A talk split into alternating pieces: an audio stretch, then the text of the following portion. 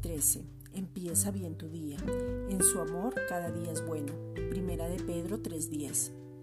Pues las escrituras dicen, si quieres disfrutar de la vida y ver muchos días felices, refrena tu lengua de hablar el mal y tus labios de decir mentiras.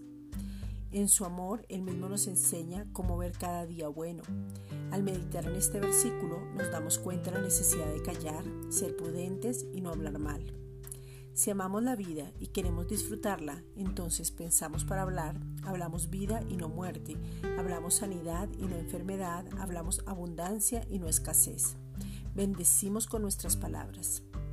Las palabras revelan nuestro carácter, nos dan a conocer, edifican, animan, levantan. Las palabras sabias y acertadas traen satisfacción, son disfrute para la vida, somos agradecidos, no nos quejamos o murmuramos, sino por el contrario marcamos la diferencia. No nos conformamos a este mundo ni hablamos lo mismo.